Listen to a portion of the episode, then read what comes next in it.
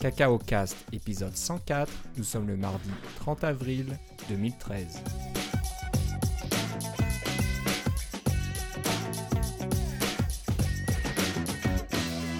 Bonjour et bienvenue à tous dans ce nouvel épisode de Cacao Cast. Euh, Comme d'habitude, Philippe Casgrain est avec moi. Comment ça va, Philippe? Ça va très bien et toi, Philippe?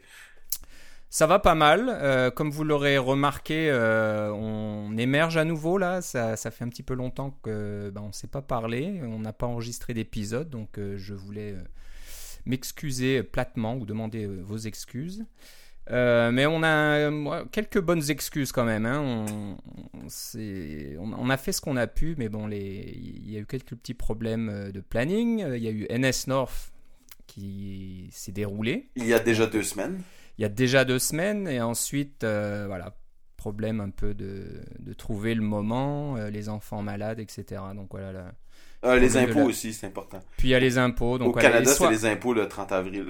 les- les soirées sont occupées donc c'est assez difficile de pouvoir euh, trouver un slot qui marche pour tout le monde voilà on a réussi finalement fin fin du mois d'avril à se, rem- à se mettre d'accord pour enregistrer quelque chose. Donc, euh, comme je disais, euh, NS North euh, s'est déroulé, c'est terminé. Je pense que ça s'est très bien passé, très bonne réception. euh, tout le monde était content. Moi, personnellement, j'ai adoré. Donc, euh, ça s'est très bien passé, je pense. Qu'est-ce que toi, tu, tu en penses? Quelles sont tes impressions? Ben, est- mes impressions personnelles, c'est que ça s'est passé pas mal bien. Euh, la, mais la question, quand on me posait la question, Hey, est-ce que tu trouves que ça va bien, je demande toujours la question, euh, je re- retournais toujours la question. Et vous, est-ce que vous pensez que ça va bien? Parce que, en fait, ma perception des choses peut être très différente de celle des autres. Alors, euh, j'ai, j'ai réussi, euh, les, les commentaires que j'ai eus étaient tous positifs, très positifs. Tout le monde était très content. Tout le monde essayait de nous dire, ah, c'est quand le prochain NS North, etc. Euh, et puis, évidemment, nous, on, on, on annonce pas, on ne parle pas des, des produits qu'on n'a pas annoncés encore. J'ai appris ça d'une certaine compagnie euh, de fruits, là. Ouais. Euh, et puis, euh, donc, on n'a aucune décision à ce niveau-là.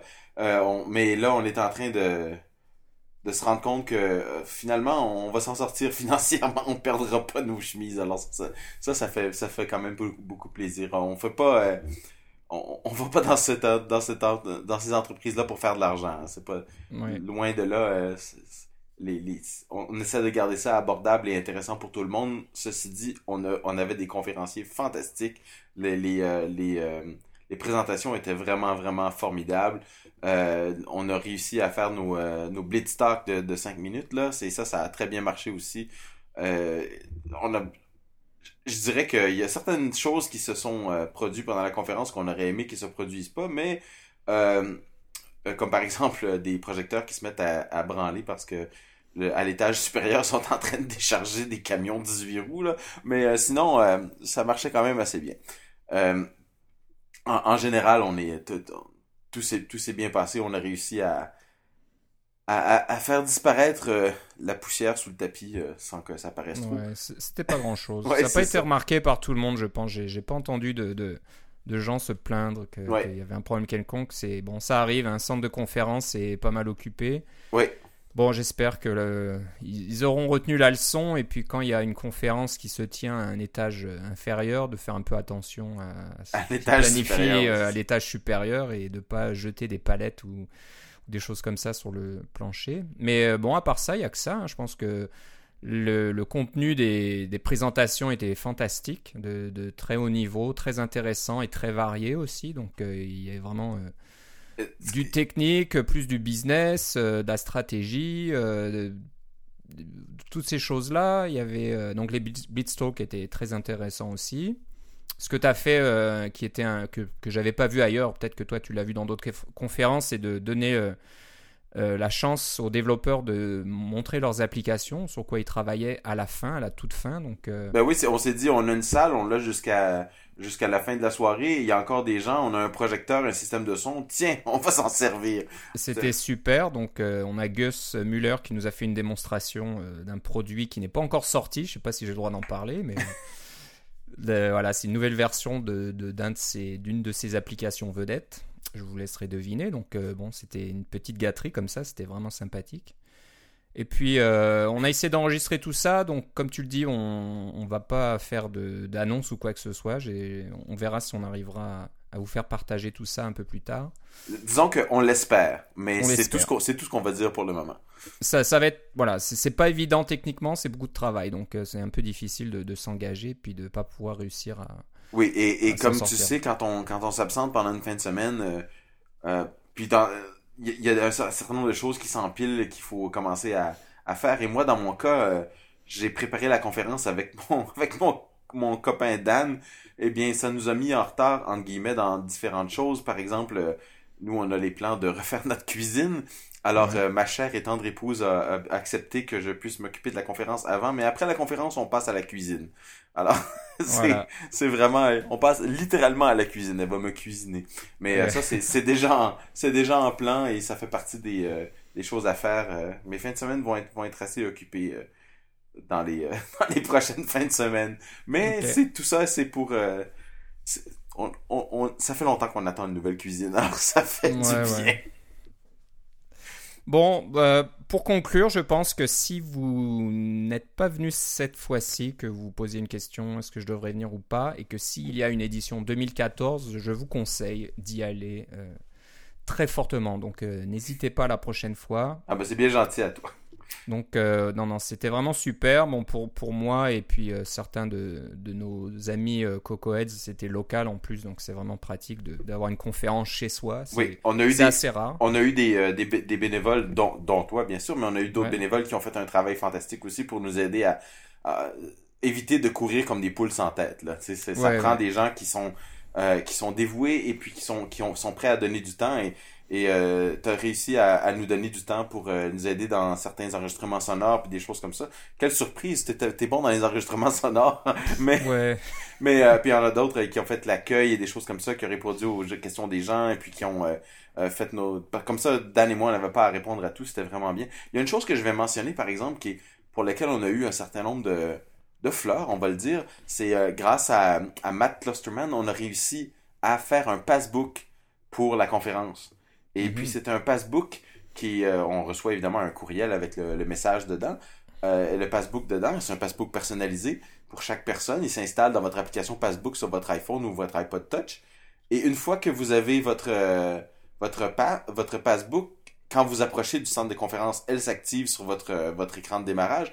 Mais non seulement ça, mais on faisait en sorte que grâce au, au, aux push notifications, vous aviez le passbook qui se mettait à jour automatiquement pour dire, ben, voici, c'est tel conférencier à telle heure, ou la conférence que vous regardez, c'est avec Sam, c'est avec euh, Jason, c'est avec Gus, etc. Et puis, quand vous retourniez le passbook, et tout ça, c'était sur votre écran de démarrage, vous n'avez rien à faire. Et quand vous retourniez le passbook, vous aviez l'horaire au complet de la conférence, avec tous les bons liens. Vous aviez le mot de code pour le, le mot de passe pour le Wi-Fi, le mot de passe pour le Glassboard, le numéro de téléphone de Dan et moi s'il y avait des problèmes, etc.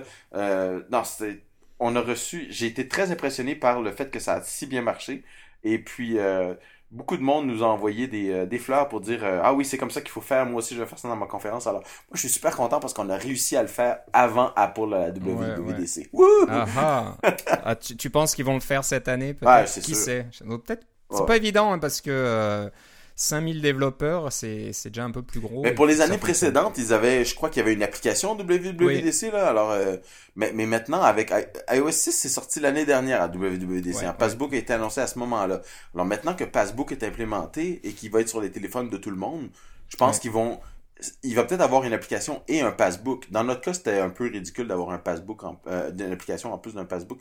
On a pensé à faire une application. Il y a des, il y a des personnes qui nous ont proposé leur application ultimement, on a manqué de temps pour coordonner tout ça avec tout le monde.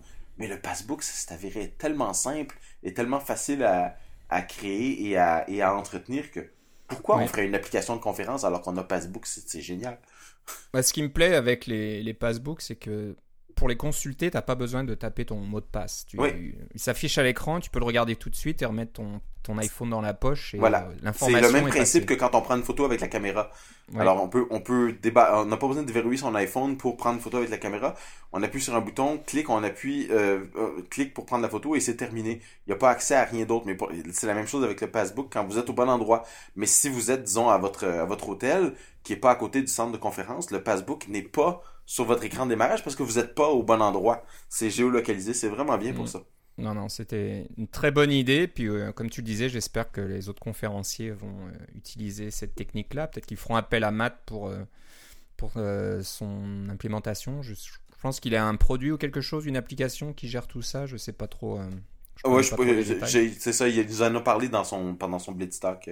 Il est Ouais. très modeste, Mac. C'était ouais, Non, non. impressionnant. Non, c'était une, une réussite parfaite, ça a très bien fonctionné. Donc, euh, NS North a, a introduit pas mal de nouveautés hein, entre, entre les, les podcasts pour présenter les, les présentateurs et puis euh, l'utilisation de Passbook. Là, vous avez, vous avez fait fort. Donc, euh, Ouais, ça, ça, on a, on essayé d'innover. Puis je dois dire, je veux pas trop euh, euh, retourner, mais ça fait quand même quelques minutes qu'on en parle, mais le, pari que j'avais fait avec NS North aussi, c'est de présenter des, euh, gens qui, comme, conférenciers, qui sont moins connus, qui sont moins, ou, ah, ou- à même dire pas du tout connus, là, pour les présenter au niveau des différentes conférences. Alors j'avais un mélange de, de personnes connues et de personnes moins connues, et ça a vraiment ça a marché au-delà de mes espérances. Je suis très content du résultat.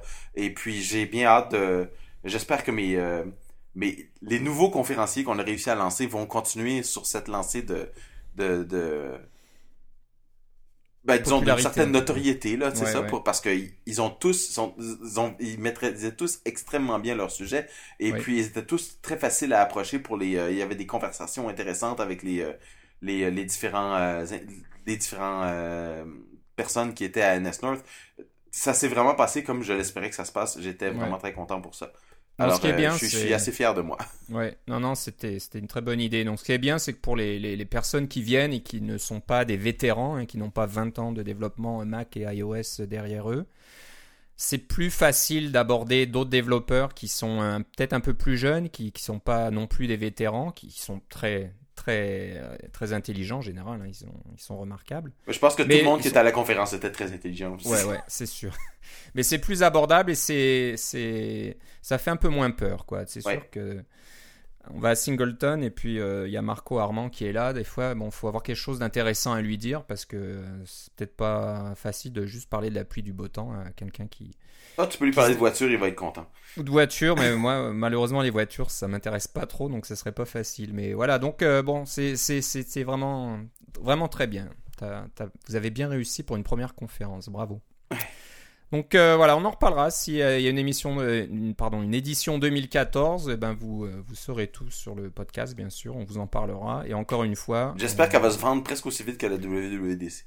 Et on vous invite à venir, hein, parce que majoritairement cette année, c'était euh, des Canadiens et des Américains. Je sais pas si on, Ah, on n'a pas eu quelqu'un de, il n'y a pas eu quelqu'un d'un autre continent?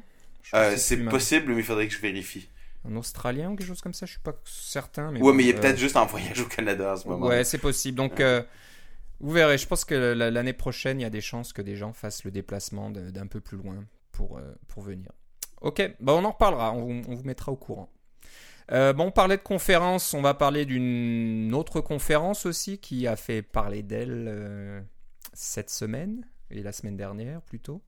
Donc la WWDC a été annoncée et puis s'est vendue en un temps record avec euh, d'énormes problèmes techniques, on va dire. Ça a été très très frustra- frustrant pour beaucoup de monde. Il y a eu beaucoup d'articles qui ont été écrits pour un peu euh, critiquer le, le processus, euh, proposer des solutions. Oui. Euh, certains comme Daniel Jaikut qui dit carrément supprimer la WWDC. Oui, parce qu'il y a quoi? Il y a t- 300 000 développeurs enregistrés, puis il y a juste de la place pour 5 000. Alors, C'est ça, il y en a d'autres qui disent bon ben utiliser Moscone Ouest mais aussi Est et puis Sud ou Nord, je sais plus lequel, mais enfin bref, il y a, il y a plusieurs Oui, bâtiments, mais donc tu vas- tu- même si tu doubles la capacité de la WWDC, ça. C'est toujours pas suffisant. Donc C'est euh, ça, c'est. assez compliqué, il n'y a pas vraiment de solution miracle. Ouais. Euh, bon, Mais ce qu'on a appris, c'est que Apple semble vouloir euh, sortir les vidéos quasiment en même temps. en même Donc, temps, si alors on ne sait pas pas, si ça- sera en direct. Je pense pas que ça sera en direct, c'est pas non, leur je style. y pense pas que ce soit en direct non plus. Moi, je pense que à 24 heures de délai. Donc, les, les sessions du lundi, ben, vous les aurez probablement le mardi. Moi, je pense à ça, mais on Ouais. verra. Euh, direct, c'est étonnant. Ils ont parlé de Talk aussi, qu'ils allaient re- remettre le circuit des en Alors, ça, c'est la grosse nouvelle parce que les Tech Talk ont, ont très bien marché. Euh, Je sais que tu as été au premier Talk à Toronto. Oui, j'en ai fait deux des annoncé. oui, c'est ça.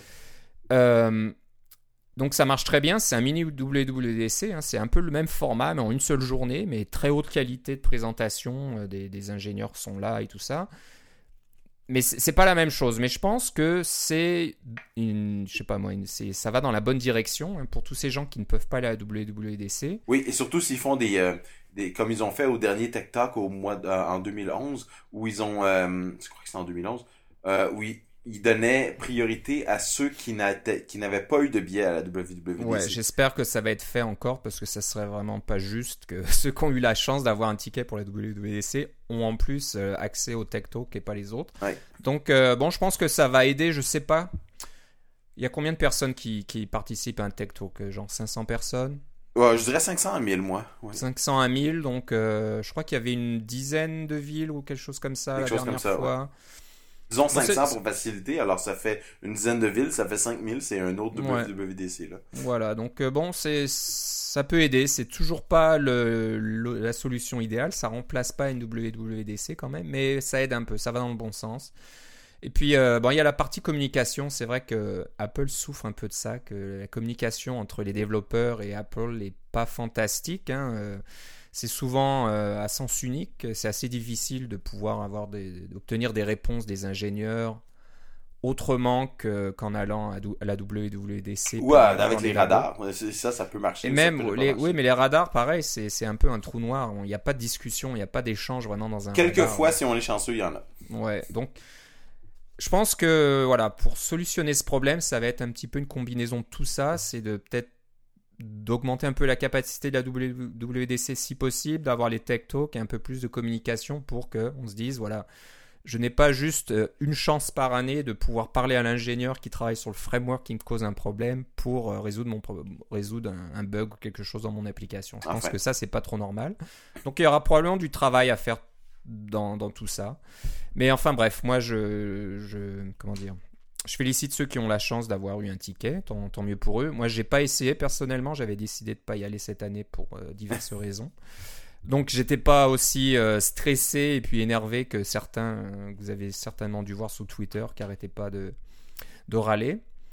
Et ben voilà, qu'ils en profitent bien. J'espère donc qu'on aura les vidéos assez rapidement. Et puis je me demande même si je devrais pas quand même prendre la semaine de congé pour pouvoir regarder les vidéos en quasi direct.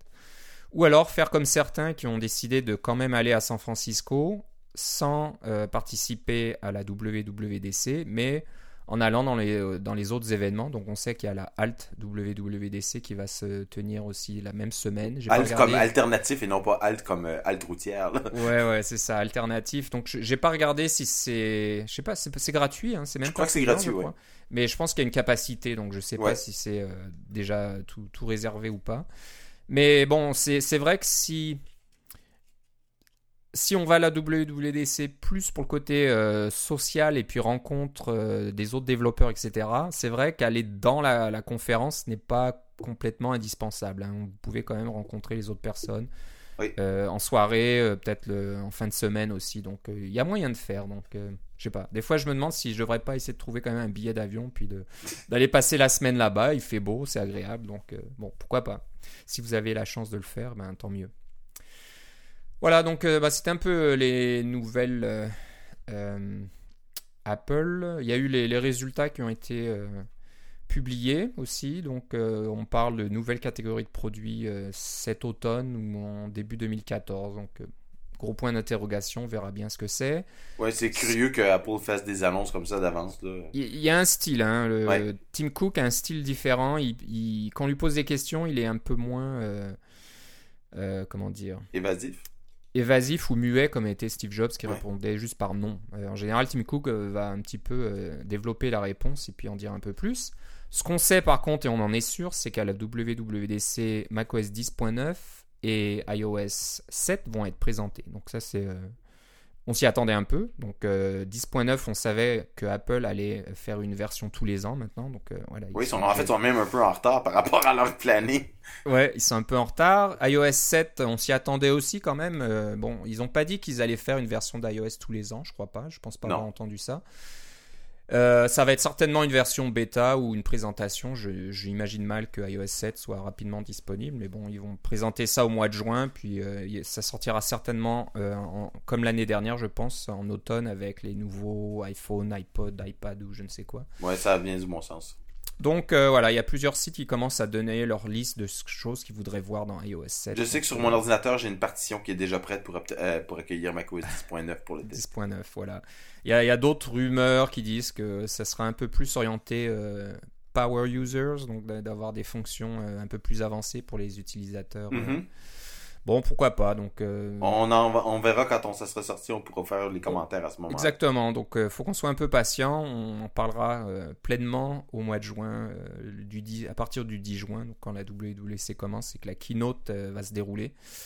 On en reparlera pleinement. Donc, bah, on va passer à nos frameworks et outils quand même. Ça fait un bout de temps, donc il faut qu'on rattrape notre retard un petit peu. Puis on en a accumulé plusieurs. On, en a plusieurs. On a malheureusement dû en laisser de côté qui étaient un peu devenus anciens, qui sont intéressants, mais bon, qui, ont été euh, certainement euh, présentés par d'autres podcasts ou d'autres vues ou d'autres euh, blogs, etc. Donc, on est obligé de, faire un peu le tri. Donc, puis on n'a pas le temps de, parler de tout. c'est un, petit problème. On va quand même parler de. On va commencer par un outil qui nous a été recommandé par un de nos auditeurs.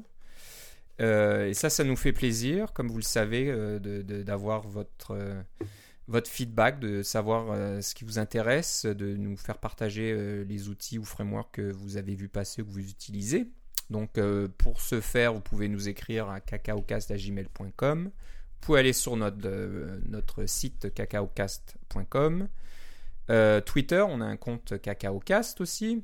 Et puis Glassboard, on a toujours la, notre pièce Cacao Cast. Euh, et puis euh, je voulais encore une fois m'excuser. J'avais, je pensais que mon compte était actif. Je sais pas ce qui s'est passé, mais il était plus actif, donc je voyais pas passer les derniers messages. Mais on a des, auditeurs qui aussi euh, utilisent Glassboard, donc continuez à le faire. On a utilisé Glassboard à NS North et ça a très bien marché, donc très bon outil.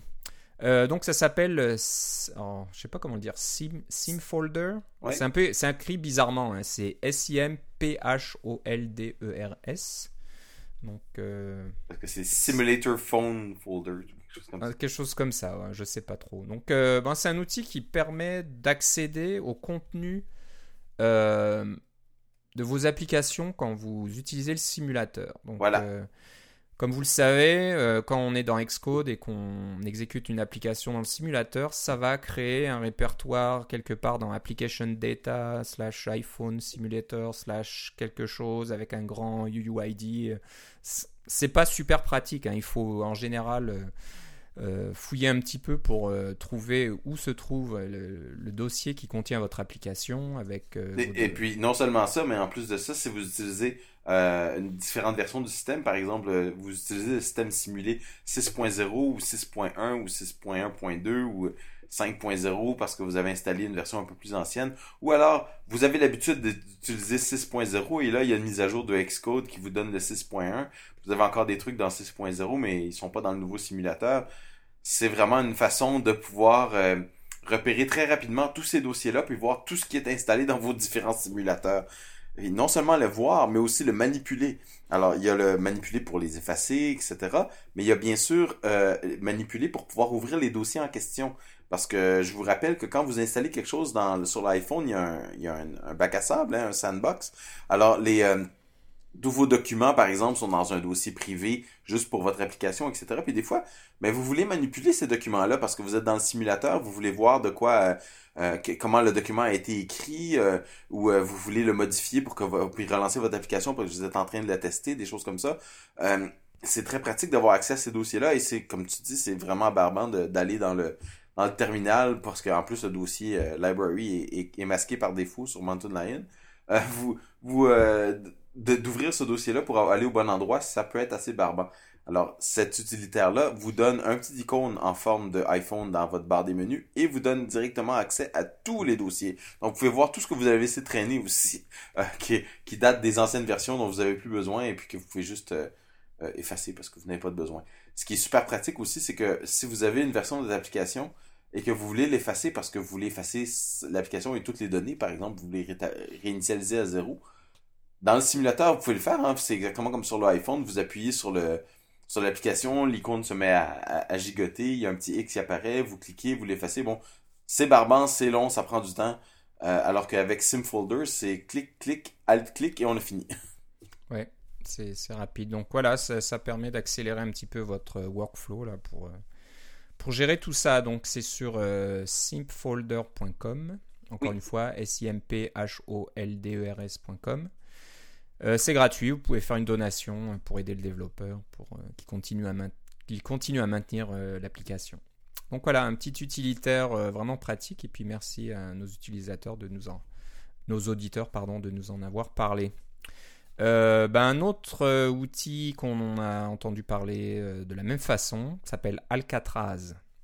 je ne sais pas pourquoi. Je pense que les, les développeurs commencent à, à, ne plus avoir trop d'idées pour comment dire, nommer leurs applications. Donc tous les mots ils passent. Hein. On a chef, on a cuisine, on a machin, on a recette, fraises, fraises et tout. Donc maintenant on, part, on passe aux prisons. Euh, alors je sais pas trop pourquoi, parce que ça n'a aucun rapport avec les prisons, je pense, à moins que l'utilisation d'Excode vous donne l'impression d'être en prison. C'est peut-être euh, possible pour certains.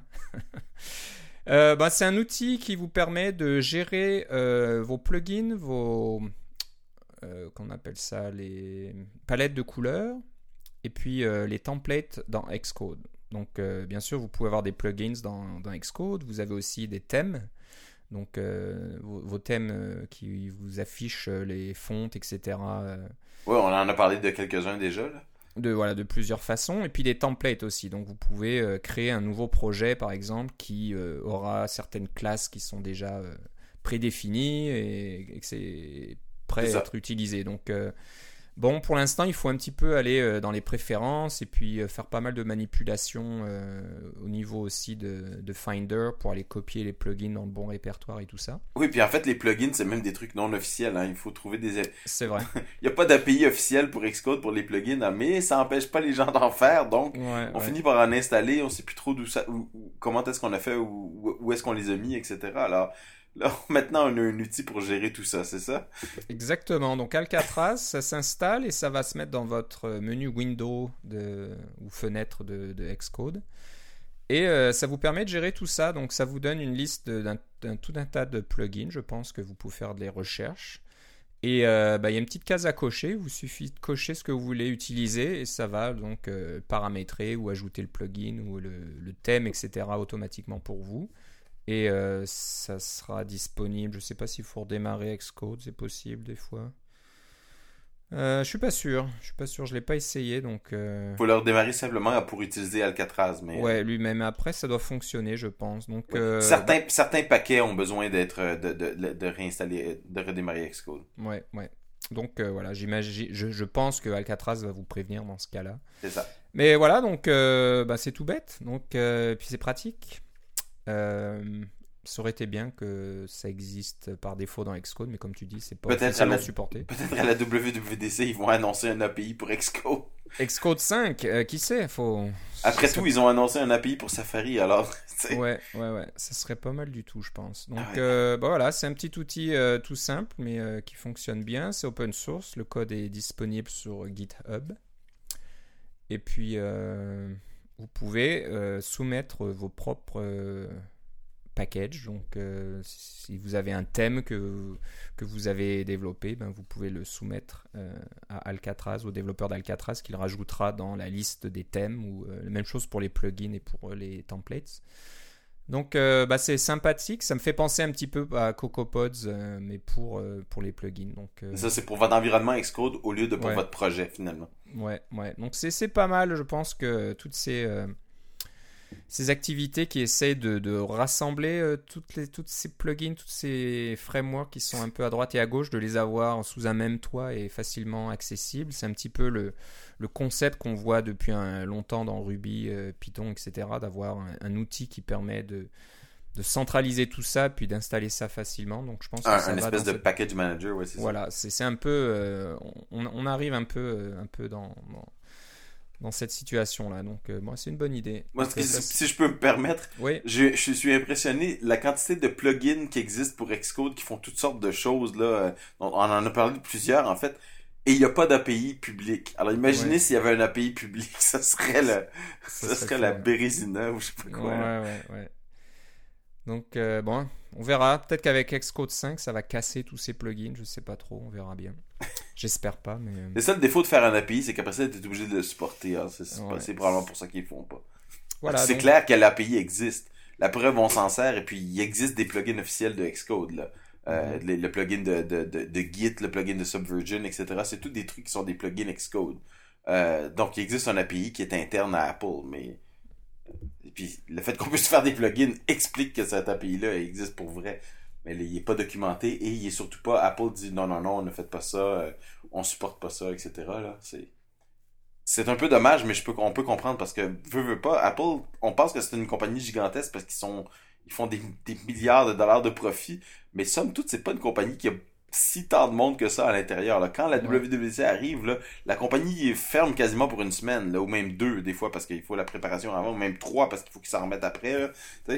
Alors euh, tout ce qui est euh, tout ce qui est ingénierie, euh, vraiment c'est complètement euh, euh, désert pendant la WWDC chez Apple. Ils sont tous à San Francisco. Là. Ouais, ouais. Ouais.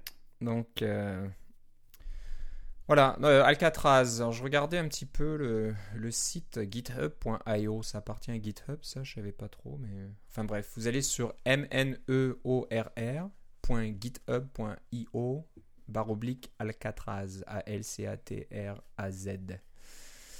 Voilà, avec un icône euh, qui, re- qui, qui représente la, la, la citerne qu'on. Ouais, voit le château d'eau de la prison d'Alcatraz. Ouais, qui, qui existe vraiment, je crois. Oui, je l'ai visité. Ben, pas la citerne elle-même, j'étais au pied, là, mais oui. Mais la citerne est là, ouais, ouais. Ouais. On, on peut la voir de, de- de- du centre de San Francisco. Euh, voilà, on va passer à un autre outil, toujours un peu dans la même veine, qui s'appelle CocoAdocs, C-O-C-O-A-D-O-C-S.org. Donc c'est un site web qui euh, essaye de regrouper lui aussi, donc toujours dans le même thème, euh, les documentations de toutes euh, ces librairies Objective-C. Et euh, vous Dont on vous parle à plusieurs reprises, là. voilà, et euh, si vous allez sur le site, vous remarquerez qu'il y a un- cette icône de, de, de grain, de, grain de cacao, je sais pas comment on appelle ça, mais de, de, de gousse de cacao, euh, Ouais. qui ressemble fortement à celui de Coco Pods. Oui, puis en fait, je- quand on clique dessus, ça nous amène à CocoaPods. Voilà, donc je pense que c'est les mêmes personnes derrière qui font Coco Pods. On a parlé de Coco Pods déjà je, Oui, oui, oui. je pense, hein, ou brièvement au moins. Euh, donc voilà, si vous cherchez les documentations... euh, Ah non, ben, tiens, je le vois pas dans la liste. Ah, c'est possible alors.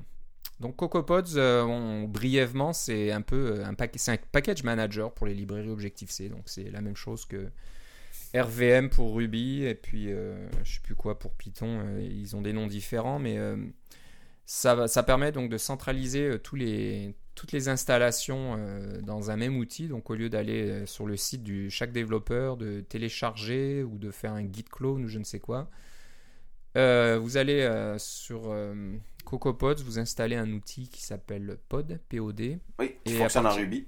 qui fonctionne, qui est écrit en Ruby. Et à partir de là, ben, vous pouvez installer tous les. bah, ce qui se passe, c'est qu'il y a un- en général un fichier qui s'appelle podfile. Dedans, vous mettez quels sont les frameworks dont vous avez besoin, les versions si nécessaire dont vous avez besoin. Oui.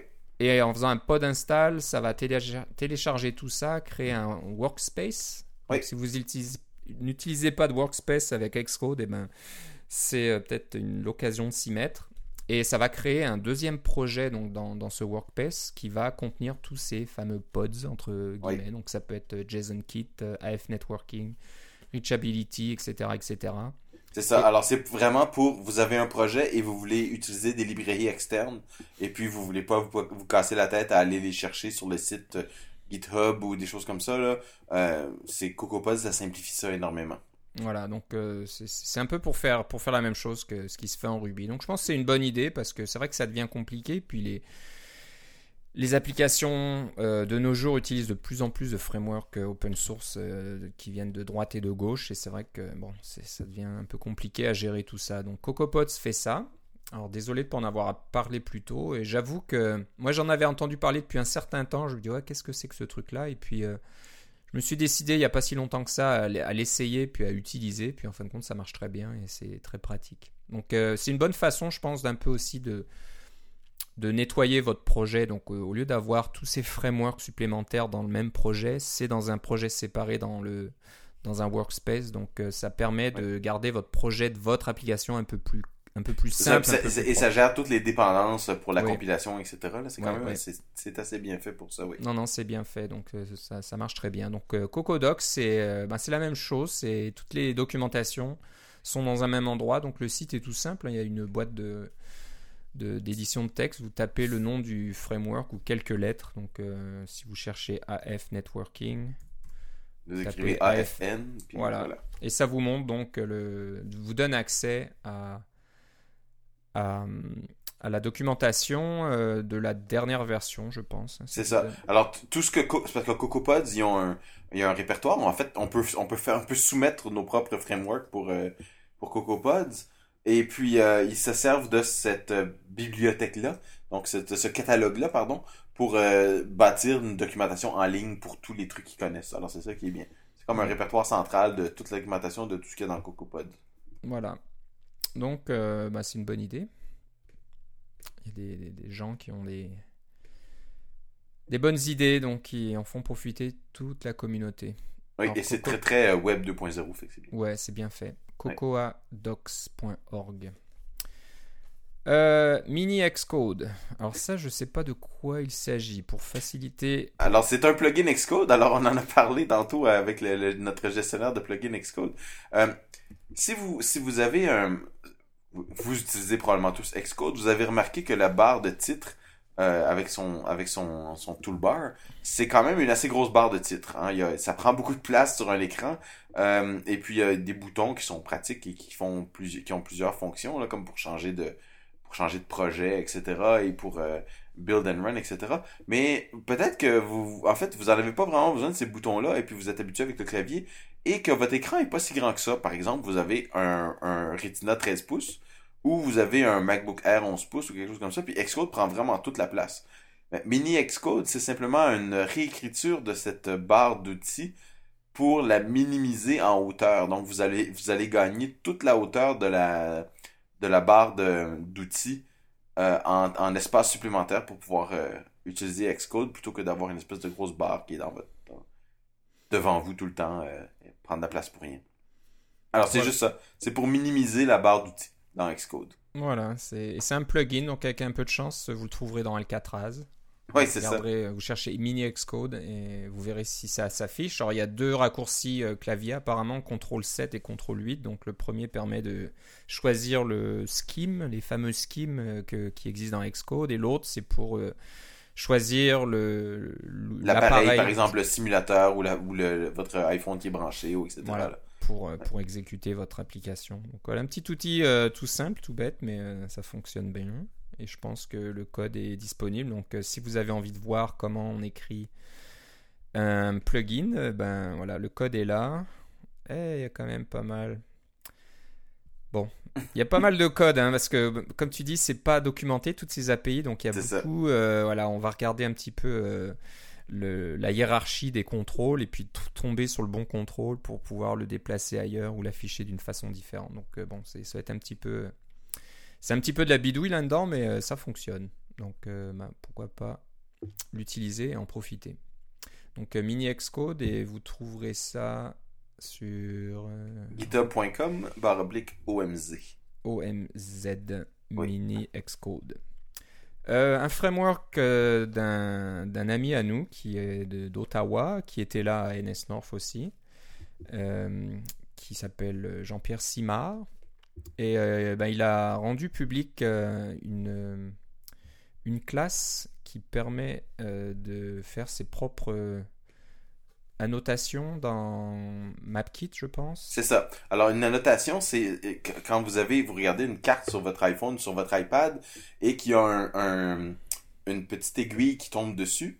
Euh, cette aiguille-là, quand on appuie dessus avec son doigt, normalement, on a une annotation. C'est un espèce de, de pop-over qui apparaît, là. Euh, une, espèce de phylactère. Et puis, normalement, le, le, le phylactère de base, il y a, on peut mettre du texte, et puis on peut mettre un, un chevron, là, pour dire... euh, euh, aller voir plus de détails, un peu comme dans, en navigation. Alors, c'est un peu le même principe que dans les, euh, les UI Table View. hein. Alors, il y a du texte à gauche et puis il y a une petite flèche à droite. Ça, c'est le modèle de base. hein, c'est la... Mais euh, une annotation, en fait, c'est une forme de, de UI View. Donc, on peut faire à peu près ce qu'on veut là-dedans. euh, dans une annotation, puisqu'on a le contrôle. Une fois qu'on a la vue, on peut mettre des sous-vues, etc. Eh bien, euh, ce que Jean-Pierre a fait, c'est qu'il a formalisé ça dans une classe, et puis qu'il vous permet de créer des annotations qui contiennent euh, d'abord des couleurs différentes, des images, du texte de différentes grosseurs, un peu comme vous auriez un, un, un, UI Table View un peu plus évolué, avec une cellule un peu plus évoluée. Là. ils avaient fait une classe qui vous facilite la tâche pour faire cela très très rapidement. Voilà, donc euh, bah, il y a pas mal de travail. Hein. C'est pas si simple à faire parce que si vous voulez recréer cet effet de, bulle là qui, qui apparaît et qui rebondit un petit peu, ben, il y, a un peu de corps graphique à faire là-dedans et de corps animation. Donc, euh, bon, je, regarde un peu la classe. Euh, il y, a pas mal de choses, pas très très compliqué, mais j'imagine que c'est intéressant de voir comment dessiner comme ça des des vues euh, customisées ou euh, que, vous faites vous-même et puis de les animer. Donc euh, c'est intéressant tout ça. Donc ce qui est marrant, c'est que quand vous irez sur le site de, Jean-Pierre, bah, vous verrez qu'il parle de NS North. Parce que c'est suite à la, à la présentation de Sam Vermette hein, qui parlait d'open source. Ça donnait l'idée à, Jean-Pierre de, de, rendre sa classe disponible au public. oui, parce que je pense que le titre de la conférence de Sam, c'était comment, euh, comment le, logiciel open source peut vous fait, font de vous un meilleur développeur. Exactement. Qui ne veut pas être un meilleur développeur. C'est vrai. Hein. Donc, euh, bah, pour trouver ça, vous allez sur euh, jpsim.com et slash jps thumbnail annotation. Voilà. Et ce qui est bien de, de, remarquer aussi, c'est que Jean-Pierre utilise trois lettres pour le préfixe de sa classe. Euh, oui. On en a parlé, ça, il n'y a pas très, très longtemps, que Apple recommande aux développeurs d'utiliser trois lettres maintenant pour les préfixes de leur classe au lieu de deux. Comme ça, il n'y a pas de collision avec des classes euh, internes ou privées que, qu'Apple utilise. Donc voilà, JPS, T-H-U-M-B-N-A-I-L, A-N-N-O-T-A-T-I-O-N thumbnail annotation. Voilà. Euh, on va arriver au dernier outil de l'émission. On a parlé pas mal de choses, dis donc, le temps passe vite. Euh, alors, c'est un outil qui utilise BitTorrent. Donc, euh, pour certains, BitTorrent a mauvaise réputation. Mais ça reste quand même une technologie remarquable, je pense, hein, qui permet de d'échanger des, des, fichiers de, de, grosse taille, du, du, du gros volume d'une façon efficace, je pense. C'est très efficace, oui. Très efficace. Tout le monde euh, vous aide un petit peu, donc euh, toutes les personnes. Euh, Fortement décentralisé aussi. Voilà, stock une petite partie du fichier, puis vous allez chercher toutes ces petites parties de fichiers en parallèle, et puis vous arrivez en général à télécharger ça assez rapidement. Donc je connaissais pas cet outil-là, mais c'est un petit peu dans la même trempe que Dropbox. Donc si vous voulez échanger des fichiers de la même façon que vous le faites avec Dropbox, entre personnes ou entre machines, hein, ça peut être entre deux, de vos propres machines, euh, ben, BitTorrent.com. Donc je pense qu'il y a une compagnie derrière BitTorrent, c'est à la fois un protocole, je pense, et un outil, mais c'est aussi euh, devenu une compagnie qui s'appelle BitTorrent Labs. J'imagine c'est les inventeurs de BitTorrents qui euh, bah, essayent de, de, faire des produits à partir de ça. Et donc je sais pas, est-ce que tu l'as utilisé euh, Oui, c'est ça. Alors, la raison pour laquelle euh, je voulais en parler, c'est que j'ai euh, un, cas de figure à la maison que vous avez peut-être aussi. j'ai un enregistreur numérique qui est branché sur un Mac Mini sur ma télé et qui enregistre des émissions de télé là, qui passent là. et puis, ces émissions-là, on veut pouvoir les, les, les archiver sur un disque ou les dans certains cas ou les les mettre sur un, un CD ou un, DVD euh, mais le, on veut pas faire ça sur l'ordinateur qui est branché sur la télé. Parce que l'ordinateur qui est branché sur la télé, il est dans un, dans un, un meuble, dans un cabinet. C'est pas vraiment pratique de, de mettre un, CD dedans ou de brancher un disque dur externe et de le, de le débrancher parce qu'on veut se promener avec.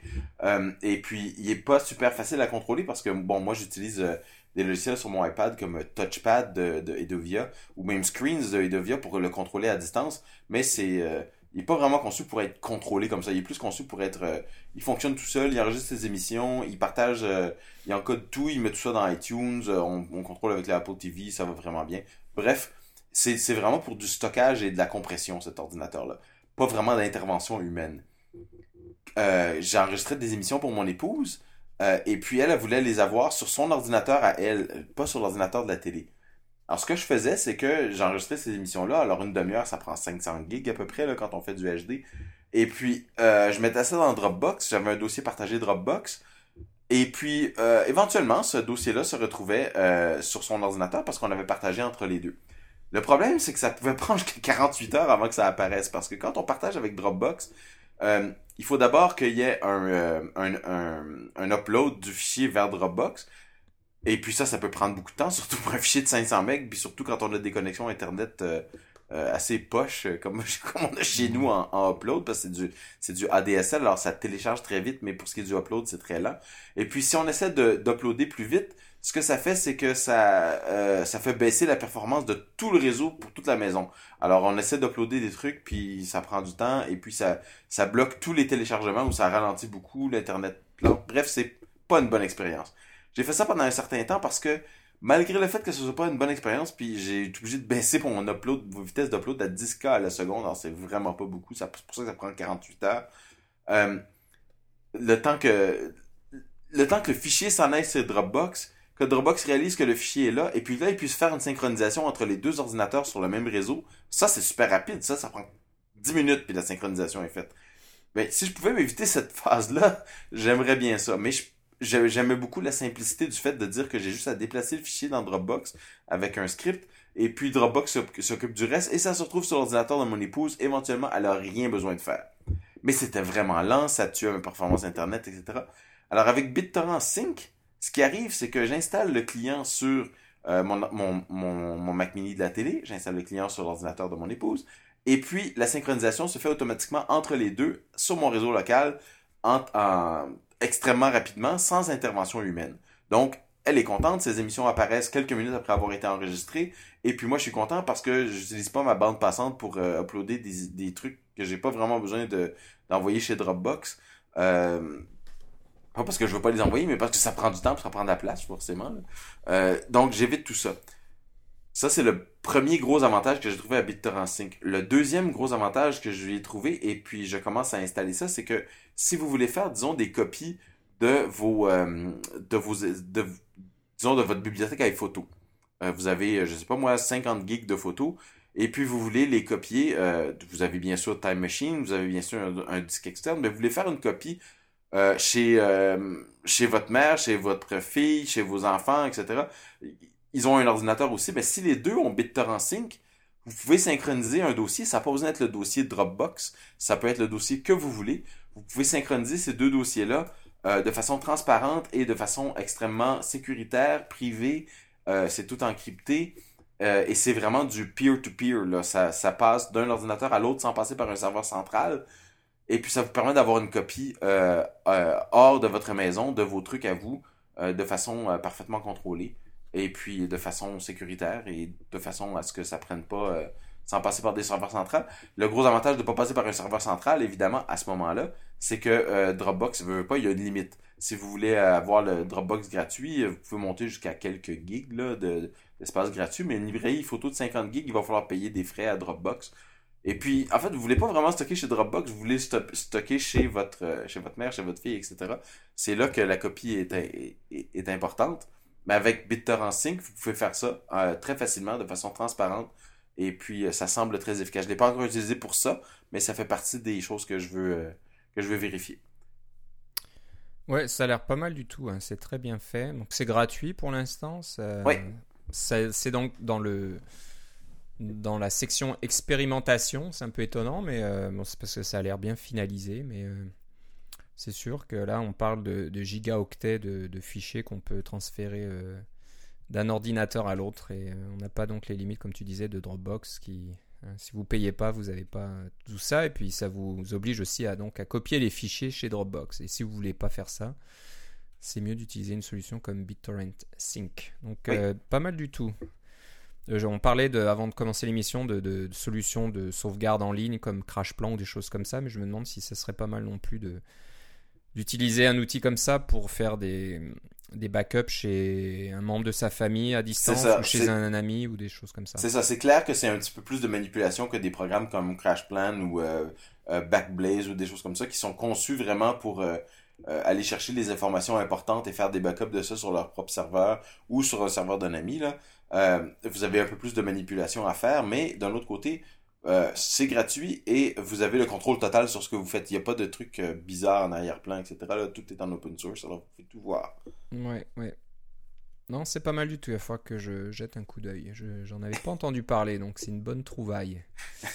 Encore une fois, j'ai trouvé un truc que tu connaissais pas, c'est bien. Ah, donc BitTorrent Sync, c'est chez labs.bittorrent.com slash experiments sync.html. Voilà. Voilà, bah, ça conclut euh, notre émission aujourd'hui. Euh, j'ai déjà donné euh, nos coordonnées, donc je vais juste te demander, Philippe, où te joint-on ou doit-on aller si on va avoir de tes nouvelles? Oui, vous pouviez aller jusqu'à tout récemment sur nsnorth.ca, mais là maintenant c'est fermé. Alors, vous me retrouvez sur Twitter, Philippe C, et sur app.net sur Keroro, K-E-R-O-R-O. Et moi, vous me trouvez sur Twitter euh, Philippe Guitard, G-U-I-T-A-R-D tout attaché. Et la même chose sur euh, app.net. Donc euh, app.net qui est toujours là, qui a l'air de toujours avoir du succès, puis de, grossir, donc c'est une bonne nouvelle. Moi, je me suis remis un peu à tweeter et à, et à app.net poster parce que, bon, ça faisait deux mois que j'avais pas fait grand-chose. Et puis là, j'étais un peu occupé, mais ça, ça, ça passe là maintenant. Ça, a l'air de bien fonctionner, c'est une bonne chose. Peut-être qu'un jour on pourra laisser tomber euh, Twitter qui a l'air de juste euh, de vouloir ajouter des publicités, des trucs comme ça. Donc euh, c'est pas mal que App.net a l'air de fonctionner. Bon voilà, c'est tout pour cette émission. Je pense que c'est quasiment suffisant. On, presque, on a presque parlé pendant une heure, donc on n'arrête jamais. donc on va essayer de, se de revenir à notre euh, fréquence habituelle, donc j'espère qu'on pourra se reparler dans deux semaines euh, comme d'habitude. Je l'espère aussi. Que voilà, c'était juste un petit peu exceptionnel qu'on n'ait pas pu euh, se parler depuis presque un mois. On espère que vous ne nous en tiendrez pas rigueur. mais non, mais non, on a les meilleurs auditeurs de la planète. Oui, c'est sûr. Voilà, bon, moi je te remercie Philippe. Et moi aussi Philippe. On se reparle une prochaine fois. Salut.